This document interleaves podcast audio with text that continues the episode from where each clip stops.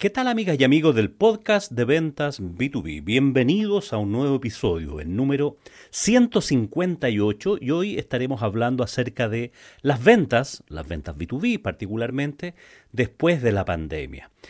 En este mm, podcast eh, intentamos eh, crear contenidos, aportar con contenidos de valor para quienes nos escuchan, gente del mundo del emprendimiento, vendedores, y aquí siempre hablamos de negocios, de emprendimiento, de marketing y ventas. Y hoy quiero hablar acerca de lo que ya había anunciado, acerca de cómo son las ventas después de la pandemia. Se ha anunciado en días recientes, en la mayoría de los países estamos saliendo de este proceso de pandemia que nos tuvo tan complicado durante dos años y medio, casi tres años, donde tuvimos que soportar cuarentenas, muertes, enfermedades, temas críticos realmente para la humanidad entera.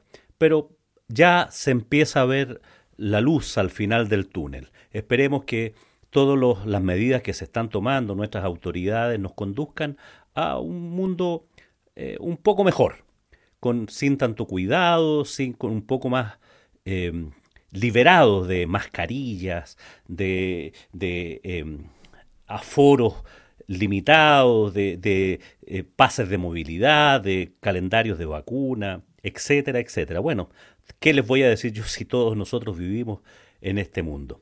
Pero hoy quiero concentrarme en, en el mundo de las ventas, en el mundo de las ventas industriales, aquellos que estamos en el mundo de las ventas de empresa a empresa, sobre todo aquellos que llegan al cliente final, al, industrial, a, la, fábrica, a los procesos productivos. ¿Cómo nos cambió la vida? ¿Cómo nos cambió el mundo antes de la pandemia, finales de, desde el 2019 hasta ahora, final del 2022? O sea, en un periodo de tres años, prácticamente cambiaron muchas, muchas cosas muchas cosas eh, se han visto sometidas a cambios severos. Hacía unos cursos a gente del área industrial, justamente, y estaban bastante complicados, porque tres cosas al menos que, han afectado su, su modo de, de enfrentar las ventas. Uno, cambió la forma en que las empresas compran. O sea, fundamental. Antes las empresas, los vendedores visitaban a las empresas, y ahí tenían sus amigos, sus compradores, los usuarios, a quienes habían atendido por mucho tiempo y habían logrado generar una relación bastante estrecha. Y era la forma en que vendían. Hoy día no los dejan entrar.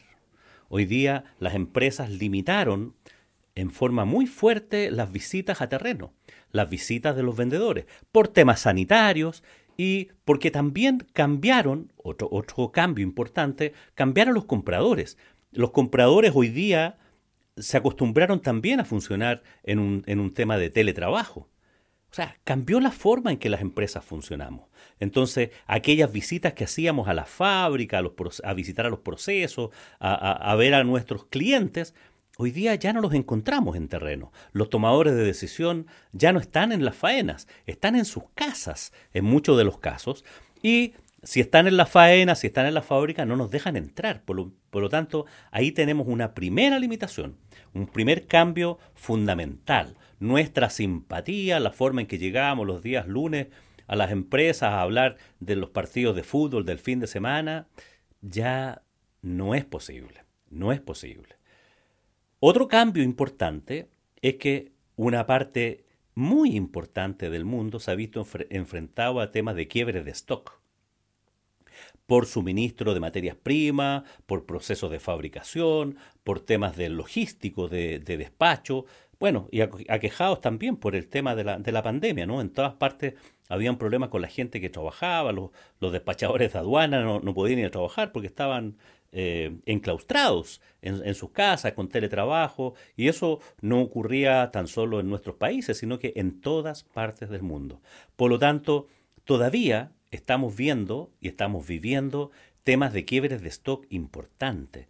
los periodos de aprovisionamiento que antes demoraban, no sé, un par de meses, hoy día demoran eh, semestres mucho más, se, aumentaron totalmente los plazos. Y sobre todo para aquellos países que somos más pequeños. eh, respecto de, de las, a, estos, proveedores de clase mundial, claro, ellos están privilegiando el, volver a mm, surtir con su inventario a países asiáticos, países más grandes, eh, Estados Unidos, eh, China, etcétera, etcétera. Entonces están pensando en aprovisionarlos a ellos primero y después a Latinoamérica, después a Chile y, nuestros países vecinos. Por lo tanto, nuestros clientes finales están eh, bastante complicados porque nosotros no podemos cumplir las promesas de reaprovisionamiento. No tenemos stock. Y mandar a hacer eh, los productos demoran mucho tiempo en las fábricas y además, otro problema nuevo, distinto, el costo de los fletes. El costo del transporte se quintuplicó. Las, navieras aumentaron sus tarifas en forma impresionante. Por lo tanto, estamos eh, frente a una inflación de precios enorme. O sea, tenemos problemas de, stock, tenemos problemas que no nos dejan entrar los, clientes, tenemos un tema de que ya no podemos hacer gala de nuestra simpatía con, los clientes, con, nuestros amigos, porque ya ellos no están, no están en sus casas. Eh, y en fin, tenemos problemas de, que todos los productos importados, los que comercializan productos importados, están más caros. Y, otro elemento, además que cambió, es que las empresas, frente a estas dificultades de aprovisionamiento, de quiebres de stock en los distribuidores locales, han acudido directamente a los fabricantes. Por lo tanto, se están pasando se están pasando por alto el canal comercial que antes tenían nuestros vendedores, nuestros equipos de venta con los clientes. Hoy día los clientes finales están llegando directamente a los fabricantes. Y algunos fabricantes que eh, no están pudiendo tampoco surtirnos a nosotros para distribuir, eh, los atienden, pero los otros pueden ir a buscar productos alternativos también en el mercado, porque en este tiempo, en estos tres años de pandemia del 2019 hasta ahora, Claro, las empresas debieron recurrir al mundo, o sea, comprar todo en forma telemática, sin intermediarios, directamente. Por lo tanto, hoy día los, una serie de fábricas de, o de personas que comercializaban al por mayor, que eran importadores, se han visto bypaseados por estos clientes que dicen ya no te compro a ti, yo voy directamente a otro proveedor, que a lo mejor no es el mismo que tú te encargabas y que me ayudabas con, ese, con esos temas, sino que yo voy directamente a otros, pero me resuelven el problema. Entonces, hay una revolución importante para los vendedores, sobre todo vendedores que atienden a clientes finales post pandemia. ¿Qué hacemos frente a esto? Aparte de quejarnos, es la parte buena y mala, digamos. Entonces, porque todas las cosas que ocurren, ocurren. es, es como una obviedad, ¿no? Lo que puedo cambiar es qué actitud tomo frente a eso. Entonces, claro, los vendedores más eh, antiguos que, que, tenían esas prácticas se han visto seriamente afectados. Entonces, no les queda otra que adecuarse y ajustarse a los nuevos tiempos. Por ejemplo, en la forma de prospectar, de generar demanda, de generar nuevos negocios, tienen que usar medios digitales tienen que buscar contactos a través de LinkedIn, buscar hacer em, entrevistas virtuales, llamadas telefónicas, correos electrónicos y tienen que adaptarse a eso, o sea, tienen que generar una nueva forma de buscar a, a los clientes apoyados más por la tecnología que por su simpatía presencial. Ese es un hecho. Claro, ojalá puedan existir y continuar existiendo esos clientes que te atendían, que te permitían visitas y ojalá te encuentres con aquellos clientes que antes de la pandemia te atendían y funcionaban perfecto y algunos sí, pueden seguir existiendo eso, pero claramente la tendencia está hacia el otro lado, hacia el lado donde tienes que conectarte con los clientes en forma remota, porque ellos también están conectándose con sus proveedores en forma remota. O sea, esa es la forma en que nos estamos entendiendo hoy día. Oye, ¿es que no es lo mismo? Sí, claro, efectivamente, no es lo mismo. No es lo mismo. Eh, y eso te cambia, cambia fundamentalmente la forma de enfrentar el trabajo. Ahora, el lado bueno que tiene eso es que probablemente antes de la pandemia, con las visitas a terreno, donde claramente se desarrolla más confianza, se, se, desarrolla un contacto más estrecho con los clientes y las probabilidades de cierre aumentan fuertemente porque estoy ahí, estoy, tengo la presencia, puedo encontrar con nuevos negocios, puedo generar más asesoría, etcétera, etcétera. Hoy día, si eso no es posible, bueno, ¿qué puedes hacer? prospectar a través de canales remotos. Teléfono, Zoom, videollamadas, videoconferencias, correo electrónico, LinkedIn. O sea, tienes un montón de otras herramientas y la buena noticia es que los clientes también se están acostumbrando a eso y también nos están pidiendo eso y por otro lado aumenta la productividad. O sea, visitas a terrenos puedes hacer, no sé, una o dos al día. Puedes visitar uno o dos clientes al día con una alta tasa de cierre, eso, es cierto. Hoy día puedes tener, no sé, 10 reuniones eh, en un día con distintos clientes con 10 oportunidades. Claro, con una tasa de conversión menor porque no se logra generar ese impacto que, logramos con la cosa presencial, ¿no? Entonces, una, una por otra, digamos, hoy día podemos, podemos hacer, tener más actividad eh, a través de medios digitales, podemos tener con más personas al mismo tiempo, pero eh, tenemos una menor tasa de conversión. Entonces, bueno, tenemos que ver la forma en que también nos hacemos más efectivos a través de los medios digitales. Pero es un, ese es un hecho. Oye, ¿qué hacemos frente a los quiebres de stock de, nuestros eh, jefes, nuestras empresas donde trabajamos, los vendedores? Bueno, a los competidores les está pasando exactamente lo mismo. Entonces, no, no, es, no nos pasa solo a nosotros, les pasa a todos los a todos nuestros competidores y probable también a las empresas a las que nosotros somos proveedores están, escuchan lo mismo de distintos proveedores, aunque no sean competidores nuestros, sino que para otras cosas también están, hay una epidemia, por decirlo así, de quiebres de stock, donde no hay stock. Entonces, tienes que adaptarte. Bueno, ¿qué hacemos? Podemos buscar proveedores alternativos que antes, por un tema de exclusividad, no podíamos ni siquiera mirar, hoy día podemos mirar. Podemos mirar a otros distribuidores de las mismas marcas que están ubicados en otros lados y nos pudieran surtir. Claro, no vamos a tener los mismos márgenes, incluso en algunos casos puedes hasta tener pérdidas, porque el, distribuidor que está en otro país cercano y que puede quedar con alguno de esos stock con un poco más rezagado, que tuviera algo de sobrestock, te va a cobrar una tarifa distinta al fabricante, sin duda. Pero algunos clientes prefieren, oye, prefiero pagar un sobreprecio, prefiero perder eventualmente por, por venderte, esta, pero no pierdo al cliente, lo sigo atendiendo. Y puede ser.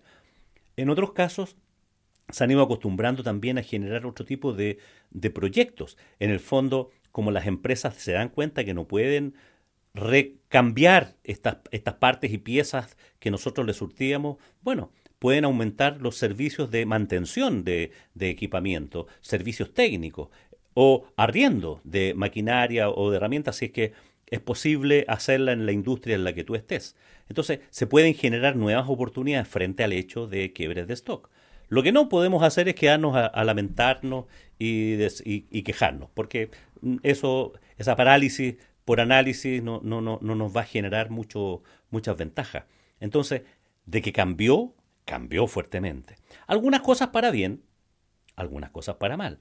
este tema del trabajo híbrido, de acostumbrarnos a trabajar en nuestras casas, de acostumbrarnos al teletrabajo, también generó un alto impacto en el trabajo de venta. Oye, ¿cómo se prospecta por teléfono? ¿Cómo se prospecta eh, usando medios digitales? Bueno, de una forma distinta. Hoy día a estas alturas ya parece que es una, una cosa que ya culturalmente se ha ido adoptando. De hecho, me he encontrado con, con, varias empresas, varios equipos de ventas que están con problemas por la vuelta a la presencialidad. Algunos se acomodaron con ese, con ese modelo porque evitan gastos de viaje, etcétera, etcétera, pero los jefes se quejan de que la productividad no es la misma. Entonces se está llegando a modelos híbridos de eh, 3 por 2, 3 presenciales, 2, remotos, 4 por 1, 4 presenciales, 1 remoto, en fin. Eh, pero, y en algunos casos se quedaron con trabajos absolutamente remotos. En algunos casos se puede, en otros es más complejo. Y hay que desarrollar otras formas también de supervisar a los equipos comerciales y los equipos comerciales también a autosupervisarse, a automotivarse en estos elementos.